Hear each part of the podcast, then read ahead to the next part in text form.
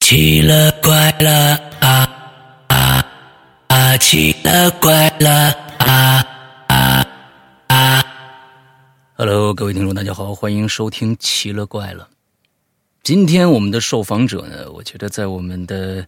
所有的受访者之间呢啊，呃，比较特殊啊，因为他不是我们的听众啊，应该是他的弟弟。啊，我听那个意思，应该是他的弟弟是我们的听众，之后强烈推荐这位大姐姐来我们的节目里边儿给大家讲讲她那些非常非常具有传奇色彩的故事。我听了她的小样儿，我觉得非常非常的有趣，而且呢，啊、我总觉得，呃，能跟这个大姐呀、说明能喝两杯。 欢迎莫姐，来，莫姐跟大家打个招呼。啊、大家好，我是莫姐，沈阳好。哎，是莫姐好，来跟大家介绍介绍你自己。呃，介绍一下吧，我嗯是做传媒的，哦啊，平时基本都是在做演出、嗯策展之类的。哦，那我觉得哎碰到的人和事儿然特后别多。呃，在做演出期间，这些东西遇见的不是太多，因嗯为我三十岁之后遇见的就比较少了，都是哦小时候和三十岁之前。对，哦，呃，基本都是我的亲身经历和身边人的一些怪事儿吧。哎，那挺有意思的。那么这有一个点啊，是三十岁之前、嗯啊，二十多多岁之前，你是一个灵异体质吗？还是怎样？呃，我也想过这方面的问题，嗯因为本身我不是一个很迷很迷信的人，嗯我就是特别普通。遇见这种事儿，我总是试图用科学的方式去解答它。嗯，但是凭借我九年的义务教育的知识储备量，我感觉 探知这个未知领域有些难啊。啊，然后到现在，可能是我的知识层面没有达到那个点，所以还没有解释通。哦，但是想去解释吗？呃，现在已经放弃了，已经放弃了随着年龄的增长，对于这些事儿就放弃了。呃，看开了希望今天听过的，对听过的朋友也全当茶余饭后的娱乐江湖吧。哎，啊没错，没错啊！咱们其实就是讲讲身边的事儿，我们不想能把这个东西带到什么一个另外一个领域去，啊我们都做不到那么那么多啊。好，那今天哦啊，莫姐准备用一个什么样的一个方式？哎，在这之前先说一下，我你的你的弟弟嗯是我们的听众、还是同事呢？啊，对，呃，他不是我的同事，他是我的发小，他是我哦第一个乐队的第一任鼓手。对，嗯，所啊以他我现那在也天在直播间。啊，我那天我就问你，我说你是不是做乐队的？因为我看你的朋友圈里边那个那个那个感觉，前天还去去我老家大同了，啊，嗯，之后我觉哦得，特我别非像常做喜乐欢队大的，同啊，啊，特别像做乐队的感觉。呃，对，那 OK，好吧，你小的你时候的做乐队做了三四年啊。啊，挺好，挺好啊！做乐队是一个我也非常梦寐以求的事儿，但最呃最后没有成，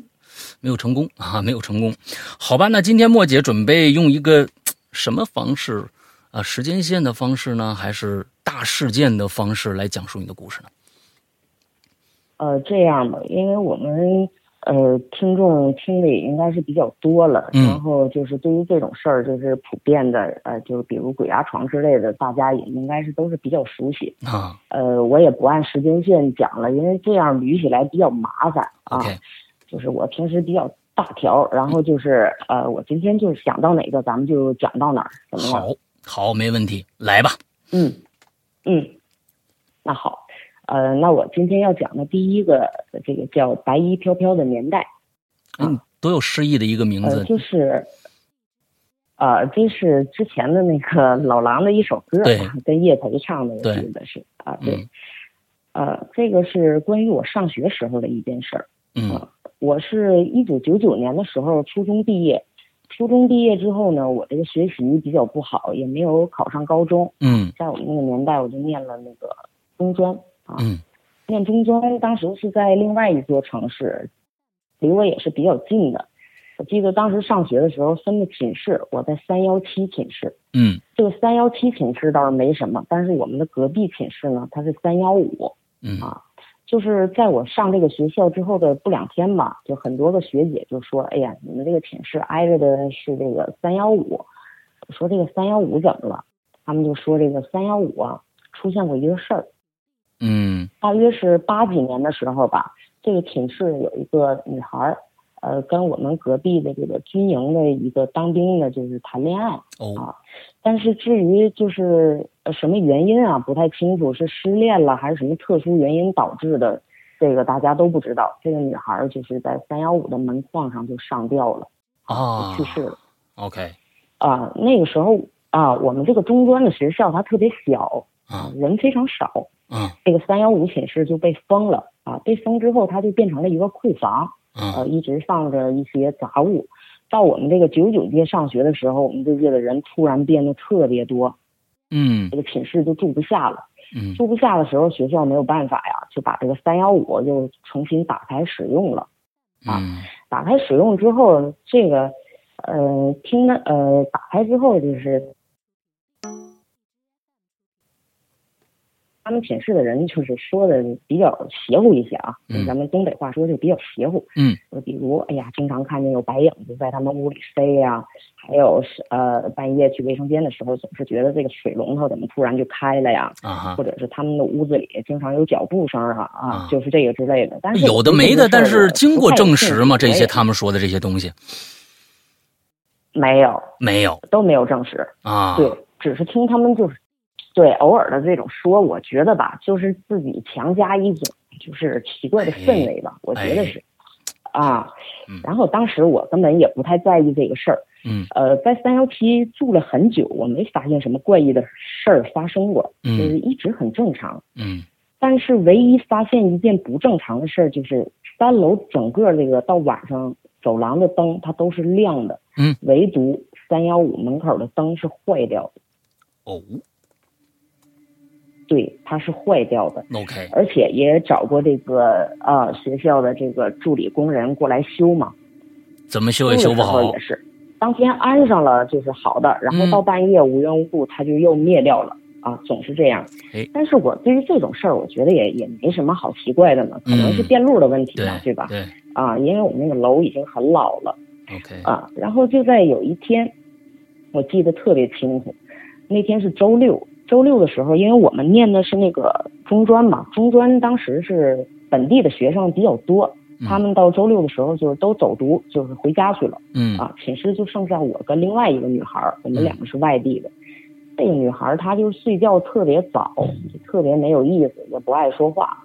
啊，然后我就感觉很无聊嘛。那个时候我们寝室是九点钟熄灯，嗯熄灯之前是不允许去别的寝室玩的，就是说呃睡觉之前会有人来查寝，嗯你必须在自己的床上是啊。那天查过寝室之后啊，对我就啊偷偷的我就跑去四楼，四楼是我们那个另一个女寝啊嗯，我就想去她屋做客去聊天嘛。 OK 嗯就在那天我上楼的时候，我经过三楼半，在三楼半的垃圾门前站着一个人。我不知道现在的呃听众还能不能懂，我们那种是特别老的楼，嗯特别老的楼道里的垃圾楼道都是在楼里的嗯啊、就是在那个三楼半或者一楼半、对对二对楼半的位置，它都有一个垃圾门。拉了一个东西那个对垃圾门大约对拉的一个东西大约有两尺那么大吧，十一个非常二十长一的个寸英拉门二十英寸彩电那么大啊，对，就那么大吧，嗯那样的一个拉门儿。嗯当时这个女孩儿嘛，呃，穿着一套白衣服，她当时她是背对着我，她站在这个垃圾门的前边背对着我，但是她的头顶在垃圾门的上方，就那么顶着待着，嗯这个就很不正常。你想想，它是一个垃圾道，就是平时卫生处理的再好，它也会味道非常奇怪，是对吧的。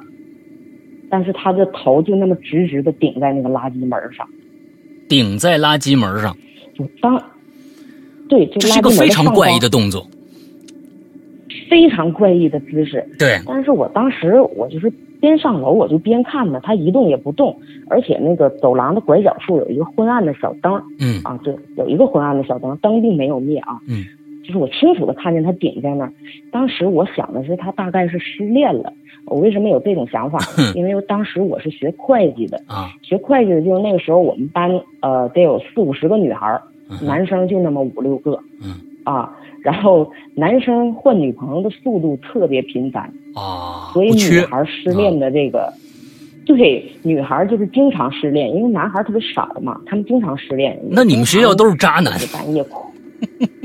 啊？对对，本身就少，然后就又特别渣，所以说经常出现这种事儿嘛。 ？OK，然后他顶在那儿，我也看了他几眼，我想可能是太难过了吧。嗯这当时那会儿的味儿也挺怪的，我就直接就走了，我就去了四楼。到了那个寝室，然后我们就在那儿聊啊，就聊得特别开心。其实我到了四楼，我就把这事儿给忘了，我都没跟他们学。我说看见一个特别怪异的人顶在那个垃圾门上，我都没跟他们学，忘得一干二净。那天聊了大概有两个多小时吧，我下楼的时候大概已经是十一点多了。嗯哼，我走到三楼半的时候，我发现这个人还在那儿顶着垃圾门站着。还在。在这期间有没有人上？就是有没有可能会有人也经过那个楼梯道？呃，我觉得呃，这种串寝室的应该是有，嗯但是过后我没有听人跟我提起过这件事儿哎，啊，嗯所以就是这些事儿到后来应该是只有我自己一个人看见了，或者是因为我过后没有跟任何人提过这个事儿，嗯嗯嗯或者也有人见过像我一样没有再提起嗯啊、也有可能。 ，OK，他就还在那儿站着。哎呀，这个时候我就感觉特别不对劲儿，没有人会顶着一个垃圾楼道站两个多小时的，所以我想问这一是下，非常不正常的。这女嗯的她的她的体态是什么样？她是弓着腰，用一个背部那样的一个有一个角度和腿有一个角度那样顶着垃圾门，还是还是她是个什么样的姿势？她是弓着腰，完了往前他站得怼着那样非，他站得非常的直，嗯只是头顶在那上，啊，比嗯弓着腰的姿势更怪异。对他站得特别直，但是这里边有一个问题，这个垃圾道嗯啊，一般都会齐胸或者在胸以下，不会那么所高以。他的头部，对他的头部是在这个垃圾门的上方，就是他低下头就是垃圾道。啊，我明白了，这我样明白一个了，姿势。我明白了。啊，所以对对，他所以一直顶的是垃圾道的上方。对嗯 OK OK，所以它跟那个垃圾道那面墙、其实产生的坡度那个角度并不大，只是就是说笔直笔直的那儿靠着。笔直笔直，几乎是平行的我明白了，我哇，啊。 OK 如果他弓着腰吧，我还觉得这个姿势还不算太怪异，啊就是因为他当时站的非常的笔直我哦 OK，啊。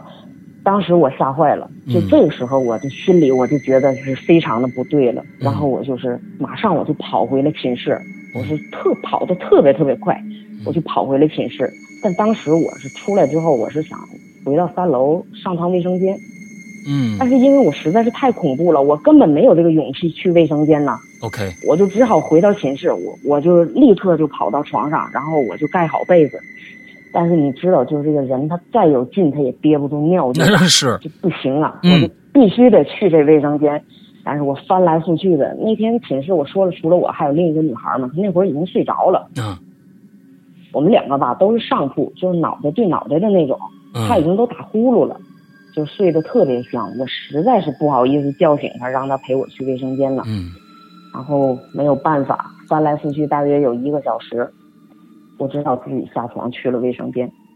，OK，就在我进卫生间的时候，我听见了特别小的哭声，哭声，但是对我第一点想到的不是哭声，而是你知道那个时候它是秋天，就是呃卫生间有窗户的，窗户经常开一个小缝儿，就是那个啊缝儿如果开的特别小的嗖话，嗖的那它声儿吹进来的风声就会有那种呜呜的声音，哎嗯你知道哈、嗯我想的就是说这个风声吹进来这种呜呜的声音，嗯，然后呃就是我这人平时胆子是比较大的，我也说了，我经常试图用科学的方式去解释一切遇见的不可能。 OK，然后我就走进了那个窗户，但嗯结果我发现窗户它是关着的，没有打开。嗯，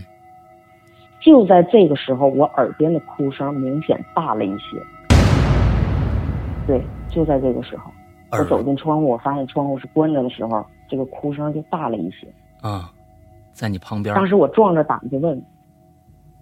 我说有人吗啊，？”啊，没有回答的声音。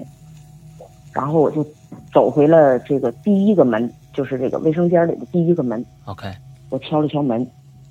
嗯，没有人回答。然后我打开门，没有人。嗯，我们那一共是四个卫生间的那个小门啊。嗯，我挨个敲了，我当时胆子特别大。嗯嗯，因为我也觉得这事儿就是怪到我没法去理解的程度，所以我一定要试图让自己不困扰在这里边儿嗯啊。当我走到最后一扇门，我敲门的时候，我还是能听见哭声。就在我要打开门的那一瞬间，那个哭声如同铲了一个大音响，就在我的耳边如雷贯耳，就是突然放大了。哇，我就是感觉你最开始以为是在那个厕所的隔间儿里头，但是你敲，你正准备开门，他突然好像从里边出来了。就是我还没等打开那扇门，这个哭声就一下就是一把下那个音响穿出来了，拧到头儿，哇哦！就突然间这样，哇！当时那真是啊，我已经吓得就是不想再上厕所了。我当时真的是吓坏了，因为我我是平时是胆儿大的，就大家都知道。虽然我经常遇见怪事儿，但是我胆儿特别大。嗯我实在吓得不行了，我撒腿就往寝室跑。当我进门之后，我马上上床，然后我就把被盖在自己的脑袋上。嗯那会儿你知道我特别希望什么吗？嗯我特别希望我对床还打呼噜，最起码这个屋里它是有声音的。啊，但明白，他那会儿他不打呼噜了，啊，死寂一一般。点声音都没有，对，特别近。我一直都没有敢把被就是说拿下来，我一直就那么盖着，我浑身全是汗。我我不知道过了多长时间，那一夜显得有些太漫长了，真的。因为我平时我也失眠，每一夜对于我来说都非常漫长，但是那天简直过得我没法去形容，真的。第二天我起床的时候，我坐起来，我是把被拿下来，那是一股热气都腾上来的那种感觉。嗯，这个时候，我发现我对床的女孩她坐在那儿坐在那儿看着我，啊对，我说你看我干嘛呀？啊他说：“我想跟你说个事儿，我要吓死了。他要”吓然后死当了。时我就想，对，当时我就想，吓死的那个人应该是我，不是啊你吧？嗯是我吓坏了，嗯嗯嗯我还什么都没说。你说你要告诉我一个事儿，我嗯当时我就笑了都。然后他说：“你昨天晚上从外边推门回来的时候，我醒了。嗯啊，”我说：“哦。”他说：“你进来的时候，身后跟着一个穿白衣服的人。”我靠，他看着了。对他看见了，对我去他这么一说，我当时心就提到了嗓子眼儿，你知啊啊道吧？啊啊啊啊！然后我说：“那你当时为什么不跟我说话？”他说：“我一句话都不敢说，嗯我什么都说不出来。”他说：“我只能就那么装着睡觉，我眯着眼睛，我装着睡觉。嗯，然后他说：“我发现你飞快的就跑上了床，然后就就是整个就是被就盖上了，嗯一声没有。”他说：“嗯我更不敢说话了。”嗯就是更害怕了，就是说我促进了他的恐惧，其实他不知并不知道我发生了什么。对，然后他说我没有忍住好奇心，我说你做了什么？他说过了几分钟一点声音都没有，他说我试着眯缝着眼睛看了一眼，啊他说那个穿白衣服的女人，她就站在咱们两个的床中间盯着咱们。嗯，OK，好，他说那不是人。肯定不是人的。但是，对他讲到这儿的时候，我依然没有告诉他那天晚上我发生了什么，因为嗯我平时不太喜欢跟人讲这类的事儿，嗯所以说就是这件事儿告诉我们的道理就是你的柔情我永远 不懂，我都不是知道哥们儿那个深夜他盯着我们要干嘛，对啊就是这么一个事儿。啊，那之后这个就这一夜没再打扰过你。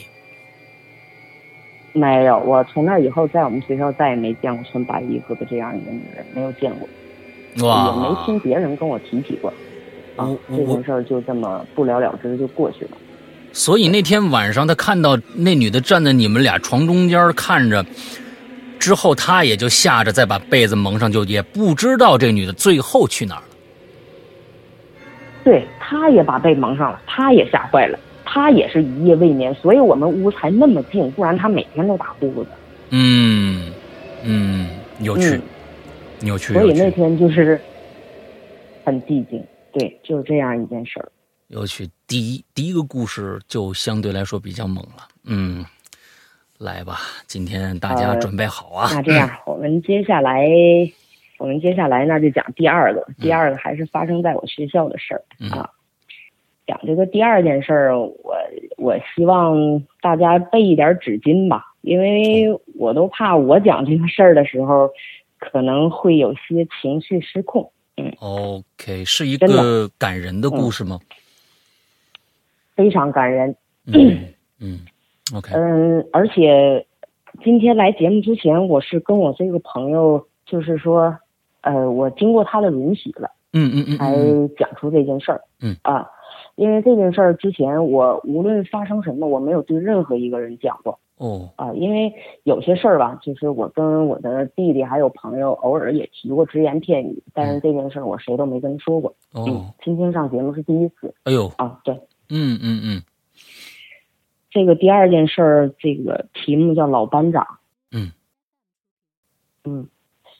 这件事儿还是发生在我们那个学校。呃嗯，我们的这个寝室是每年都需要调换一次，不是你在一个寝室就是一直住到毕业那种，我 OK 们每年都换。嗯，啊，第二年我就从这个三幺七寝室就换到了幺零七，换到了一楼。嗯啊，对，呃，我之前说过，我三十岁之前吧，一直都是失眠嘛，嗯就是不睡觉，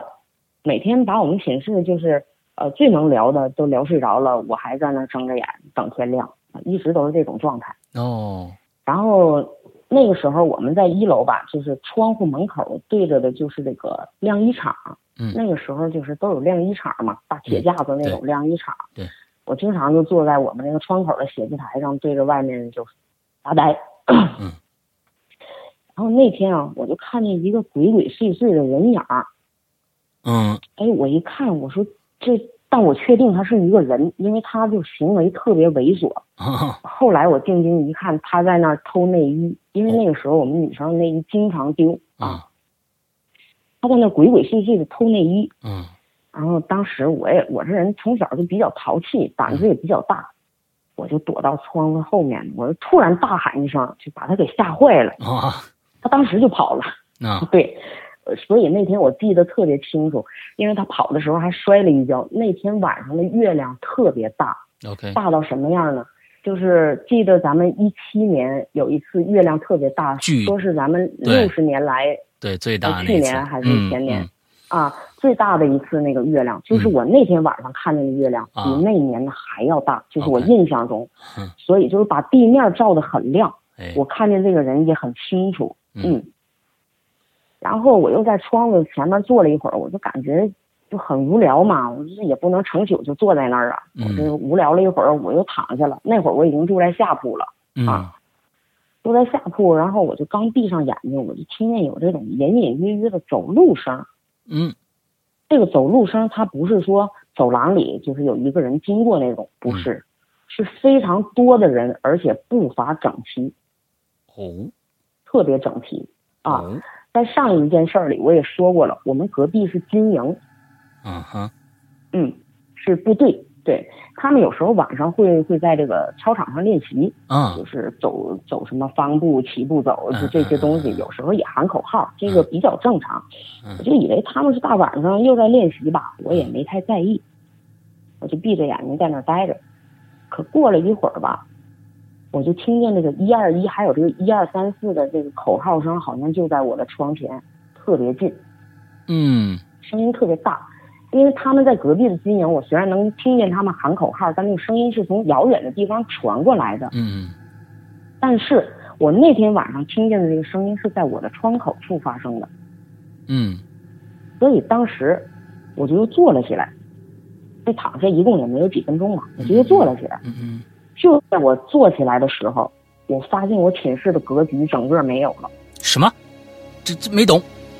我寝室的整个格局没有了，就是墙也没有了，床也没有了，我所有的寝室室友全都没了。我面对的是一片大操场，没有屋子。哇，这个感受非常非常的奇特。你你确定不是在做梦？对，嗯你确定不是在做梦？嗯我非常确定，嗯当时整个格局全都没有了，就是我什么都看不见。 ，OK，然后我就看见有几十个人啊，他们穿着部队的衣服，嗯哼，就是在那儿走方队。这几十个人分成几个小方队，嗯就在那儿一直在走什么正步啊什么的。我当时特别懵，我就想这个军营怎么都跑到我们这儿来走吗？还有啊，我的墙呢？啊啊，我的室友们他们去哪儿了？但是我想表达的是，我当时一点儿都不害怕，我不知道为什么，嗯我直到现在也是，嗯就是我一点儿都不害怕，嗯而且他们就像呃正常训练一样，他们有时候这几个小方队又合在一起，呃嗯站成几排，然后报数，嗯啊报数之后就又分开，嗯就是反复那么训练啊，对，就像那个军队里正常的训练一样。嗯我就坐在那儿，真的，当时月光照下来，我清楚的看见他们是有影子的，特别清晰， ，OK，因为他们就在我眼前啊啊，也不可怕，就非常正常的站在你面前，他们在练练那个齐步走。啊但是我始终没有看清任何一个人的脸啊，因为嗯我们距离离我最近的也就是二十米，最远的也就是五十米。 ，OK，而且我说了，那天晚上的月亮特别大，但是我没有看清楚他们的脸。嗯，然后他们中间吧站了一个人，呃，也是穿着这个军装，我想大概是个领导吧，嗯啊，就他一个人站站在那儿啊，嗯个子挺矮的，有一点点就是微微的胖，嗯嗯，然后他当时他说去把什么给我找来，他说这个什么是被我给省略了，他当时说的是四川话，哦，对我很确定他说的是四川方言，为什么呢？因为我上初中的时候，我们班来了一个插班生，嗯他就是四川呃转过来的，所以嗯我对这个四川话比较熟悉，但是我听不懂啊，我知道他们的语调是什么样的。嗯嗯嗯所以我很确定他当时说的是这个四川的方言。我能辨认的是，他说的你去把什么给我找来，他说的是一个人名儿，因为我清晰的听见后面的那个字是什么尧，嗯啊对，是什么尧，就是说去把什么尧给我找来嗯啊。然后这时候就其中有一个队列里，他就跑出来一个个儿特别高的一个特别特别瘦的一个小男孩儿，嗯哼也穿着这个军装，他嗯哼边往外跑边说：“我去找，我去找。嗯”啊，就是这样。他说找什么人来，然后那个人就跑出来说：“我去找。”啊， ，OK，这个时候就是我孩子，呃，这个人然后就跑远了嘛，我还在这看着。过了大概没有一会儿吧，就是这个月亮就被一块云彩给遮住了，嗯然后他们就整个凭空就消失了，啊，就就没有了。哦，你以为会有更精彩的，对吗？但我其实是一块云彩出来，他们整个就消失了。所以但是我说这件事儿还没他们讲是完他们是靠月月亮的光，它有月亮光，他们才能体现。如果要它那个云遮住月亮，就消我失后了。来我想这件事儿啊，嗯因为我还上网查了一下海市蜃楼，嗯啊哈它是哈，光的折射，对但对是对对没有说过这个月亮光的是是是折是射是会映射出嗯，当然，某一个时间段的这个什么，嗯嗯嗯嗯这个就不太现实了、嗯啊。然后那次就包括直到他们消失了，这么奇怪，也是我遇见所有奇怪事儿的时候唯一一次，并没有感到害怕，我一点儿没有害怕。嗯嗯，就像看了一次小型检阅或者是一出舞台剧啊一样嗯啊。对，随后的那天晚上，我就是又躺下了，闭着眼睛，我就是像没什么都没发生过一样。我也以为这件事儿对我的生命就是起不到什么，它只是我可能是呃幻听了或者出现幻觉了，常年失眠嘛，对吧？ ，OK，我一直是这样认为的。嗯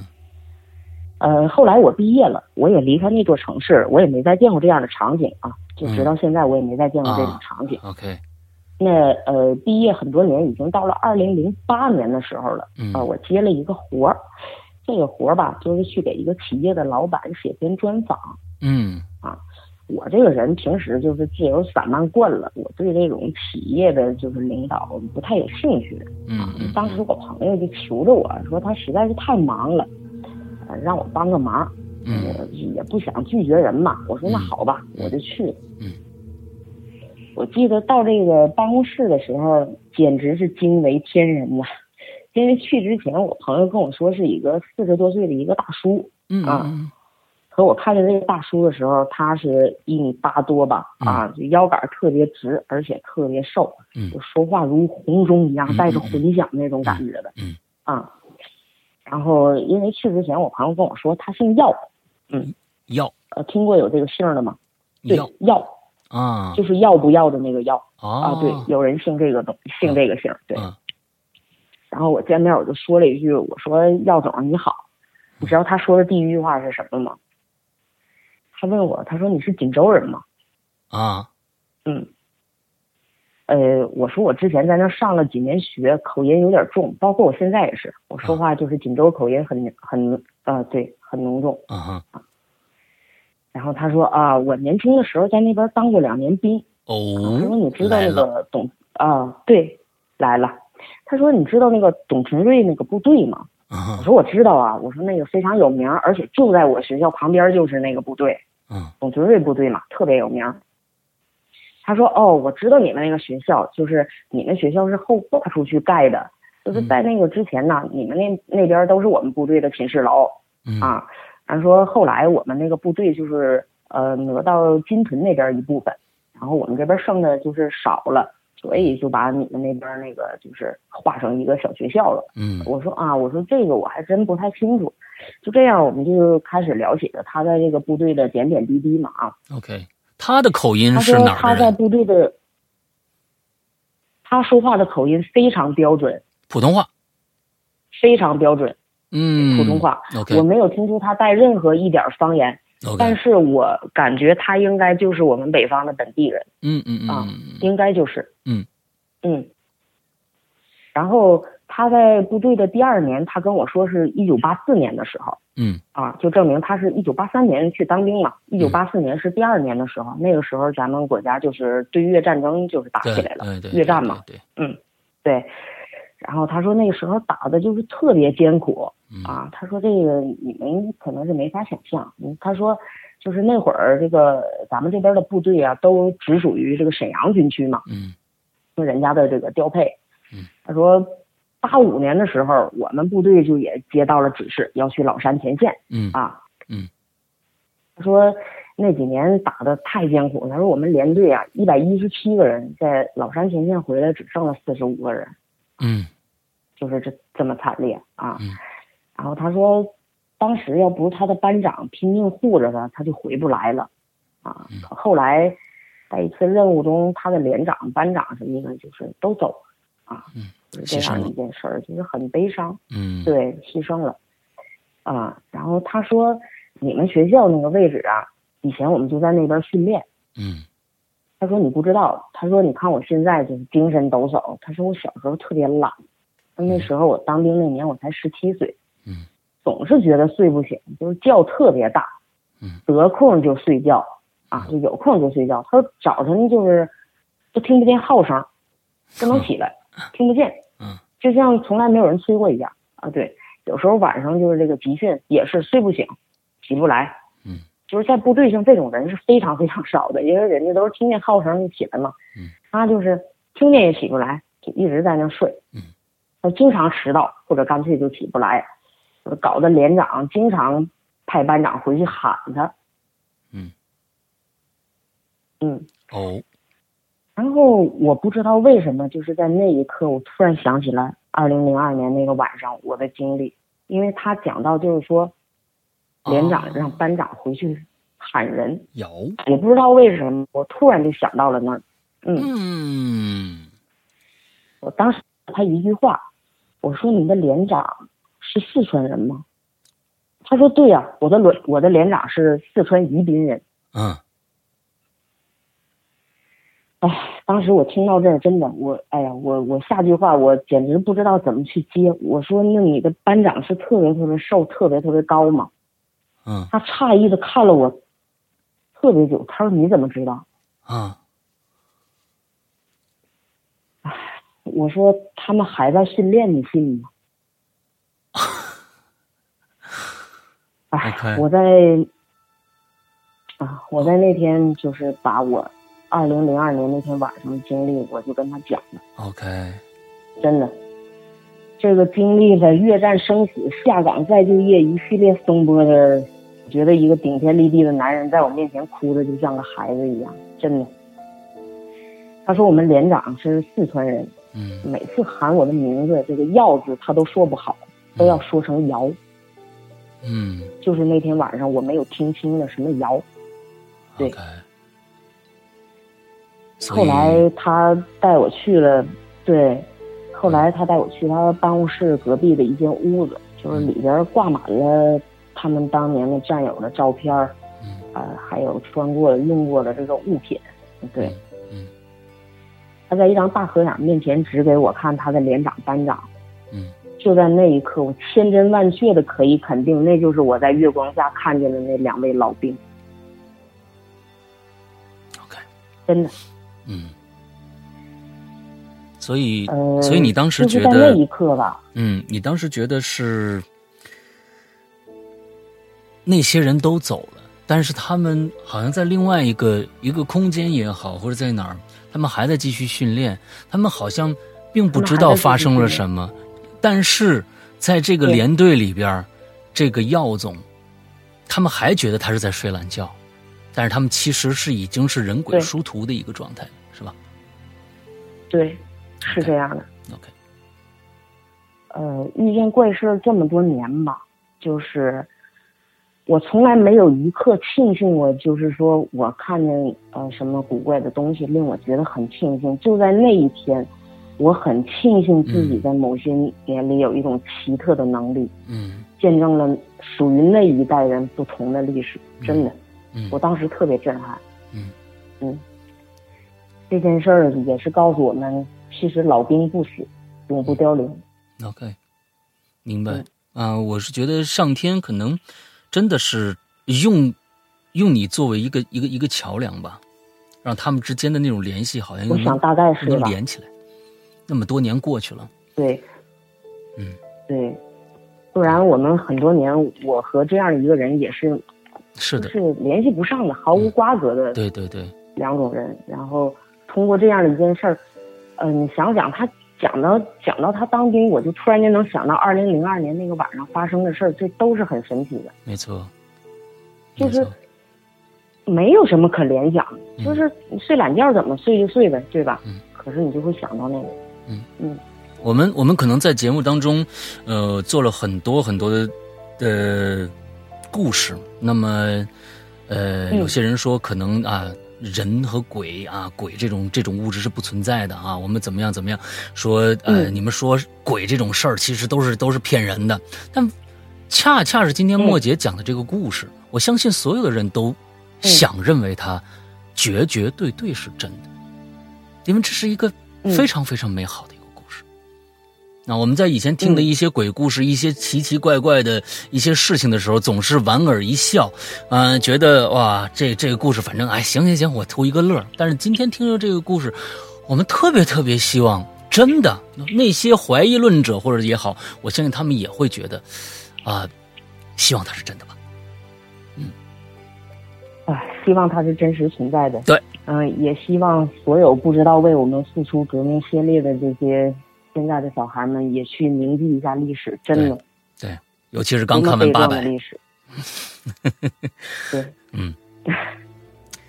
，OK，啊，对，现在正好是八百热播，然后我讲了这么一个老班长的故事。嗯嗯嗯嗯，很很高兴哦。今下天面我觉得讲一个轻松点儿的吧。啊，我特别特别感谢今天莫姐带来这样的一个故事，这个可能跟我们平常呃听了很多很多的故事里边，我觉得这是一个非常非常有有特色的一个特例的一个故事，非常棒。嗯来，嗯咱们下一个，嗯、因为讲的这两个都比较紧张，我讲一个轻松一点儿的嗯吧，好好吧？好，啊，因为这两个都比较那种，嗯，一个轻松点儿的。这个叫《黄粱一梦二十年每个都有标题，你》，看这看个啊， 嗯，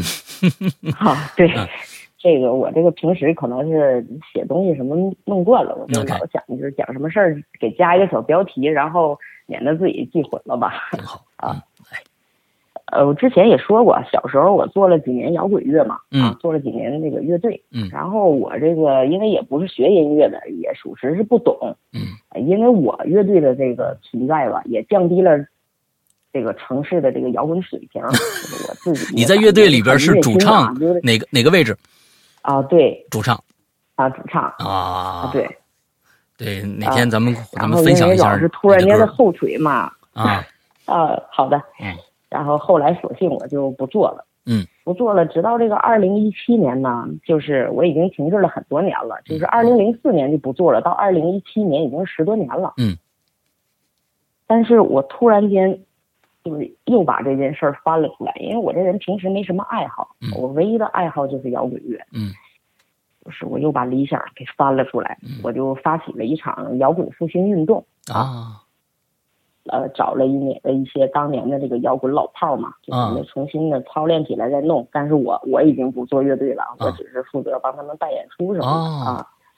记得二零一七年的第一场演出六月十八号，我记得特别清楚。呃，我当时因为有点特殊的原因到现场就是比较晚嗯啊，然后大家就很着急啊，因为我没到这个演出，他们就是一直都没开始，嗯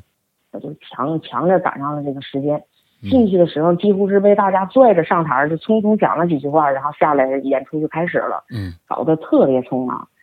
啊，那天在演出中间，就有一个很多年都不见的，也是以前一个做乐队的人跑过来跟我说，他问你信吗？嗯，我那会儿好像看见从前的你了。我哦，当时我我看了看他，对我当时我看了看他，因为那会儿就是特别嘈杂，嗯而且当时我也是一直是热泪盈眶的一个状态。你想想，二十年前的老乐 队一直没有在演出，二十年后重新站在舞台上，我再看见他们嗯嗯，从少年到中年，我嗯当时的心情是很感慨嗯的，我也没有理他。嗯 OK，然后那天演出结束之后吧，这个摄影师也是，他就迟迟不走。我说你在那翻什么？咱们庆功宴都开始了，我说就等你，你快一点儿。嗯他就说你等会儿。然后我这人脾气不好，我也没什么耐心，啊，人他平时又比较怕我那种，但就那天他一直都就是不顾着我在站在旁边一直的辱骂啊，他都不管，他就嗯已经上升到辱骂的阶段了是是吧那脾气是不好，对，已经上升到辱骂的阶段了。对，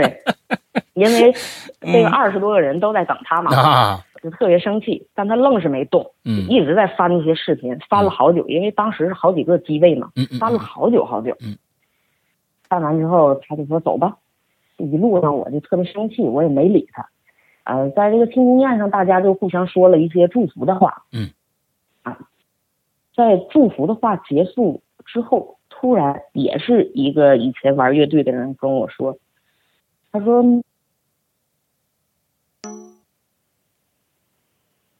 那天晚上我第二次听见有人这样跟我说，等一然下后，紧接着他莫旁姐边的几个人儿就开始，刚才好的，卡了一下，刚才正好你说你又碰到了一个人，他说了什么话没听着？他说莫姐，我看见小时候的你了。就是在演唱会上吗？对，就是在演唱会，他说我看见小时候的你了。哦，然后紧接着他旁边的另外几个人就是接茬嘛，啊，就说我看见你了，你你穿着咱小时候经常在一起排练的时候你穿着的那个黄色带柠檬图案的短袖，还有牛仔裤，啊那是我小时候排练经常穿的一套衣服。啊，对，所以然后你那当个时摄在影哪师儿？这个时候他们就说说你是在台下还是在台上？呃，演出的演出的时候，他们没有确切的看见，嗯确切的说，我那天是一场演出展览，在演出之前是有展览的嗯啊，就是有一面墙专门的挂着我们当年的照片、啊啊现在明的白照片、当明白年演出穿过的衣服、嗯呃出过的专辑这些东西， ，OK，对他们都是说在那个展览的墙壁上看见的，对，就在在那个旁边。啊，然后这个时候，我的这个摄影师也说，我刚才我一直没有走，在翻视频，就是因为我也看见了。我在翻视频是想给你找嗯，视频里的那个你，嗯嗯嗯嗯结果他说视频里根本就找不到。嗯啊，他说找不到吧，其实很正常，因为什么呢？那天的演出场地只能容纳三百人， OK，可是那天到现场的人将近一千人。嗯那你想想，嗯三百人的场急死了地是站不下一千人的，嗯所以呃，就是怎么挤他也是站不下的，就对是有人往外走，又有人往里去，就是一直是这样，对，特别拥挤嗯啊、一直就是场面特别混乱。所以就是在那种情况下，就是没有拍到，我认为就是我当时心里又在想啊，就是很正常，很正常，然后他说，对，他说你是站在那个展览墙那边儿一直看照片儿，啊，看着那墙上贴的那些照片儿那嗯些东西。嗯他说你当时特别开心的在那儿笑，说后来好像还哭了。嗯啊他说你知道吗？我我和哥几个就说，我说那好像是沫儿姐，嗯他们就说刚刚就看见了。然后他说，因为当时他们几个看见我的时候，心特别酸，嗯这个酸是从何而来呢？就是说，你人近中年的时候，突然间看见一个小时候的朋友的形象出现在你面前的时候，你首先想到的是特别酸。嗯嗯嗯，他不会有一个特别哎呦然后哎呦他们说很那害怕或者奇怪的那种想法第一个冒出来。尤其是在这种他们没有呃特别对这么多年了以后，乐队又要复出，又要又要又要做演唱会，他想的是对当年那些不容易。对他嗯们特别心酸。嗯，他说，甚至就是没有勇气过去，就是跟你打声招呼，就感觉你是独自走了十多年过来的那个你，嗯根本没有勇气过去嗯啊。然后他说，我特别确定是你，是因为那天你穿着一个粉色的网袜和一双刘胡兰穿的那种老式儿的布鞋那啊、我在这儿没有这个，啊，对我在这儿没有侮辱这个革命先烈的意思啊就是那种布鞋，就是那种白底儿的手捺的那种嗯嗯鞋明底儿，白，千层然底后儿就那是种黑的，色的布面儿带一个小袋子嗯的那种嗯鞋，嗯嗯因为这确实是我小时候穿过的东西，嗯也没有人那么穿过。嗯他们那天就着这件事儿就聊了很久，我一直都没有接茬。嗯对，他们在聊的过程，我一直都没有接茬， ，OK，因为，呃，到今天他们应该有人会在这个直播间听着吧？嗯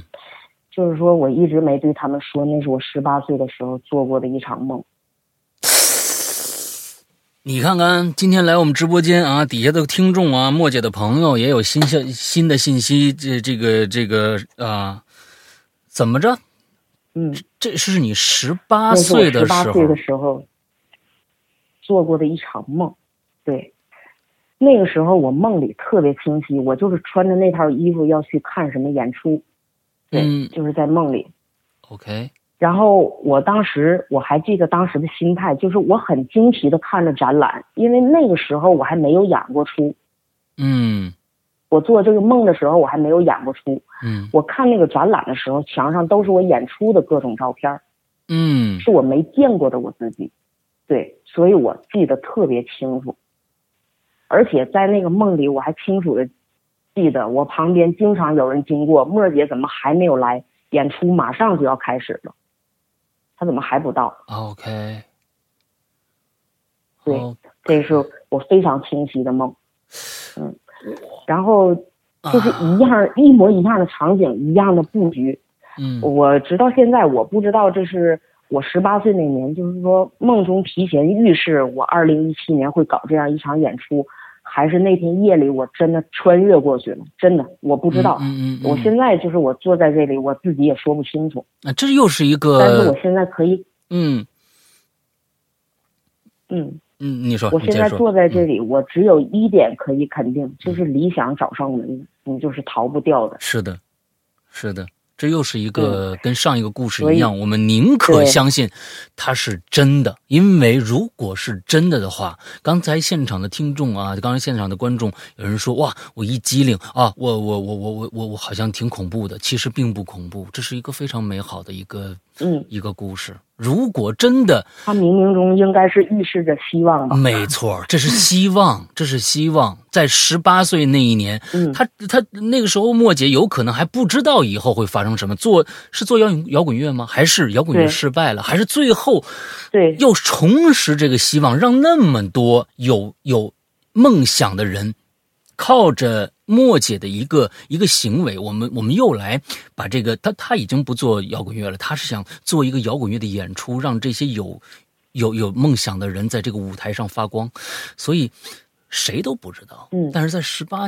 十八年十八岁那时候做了这样的一个梦，完了之后到到了那个对年代的时候。这两个事儿契合哎在一真的发起生的了时候，我我对觉得是会起鸡皮疙瘩，但但是绝对不是恐怖对，我觉得是暖的起了一身嗯鸡皮疙瘩，对，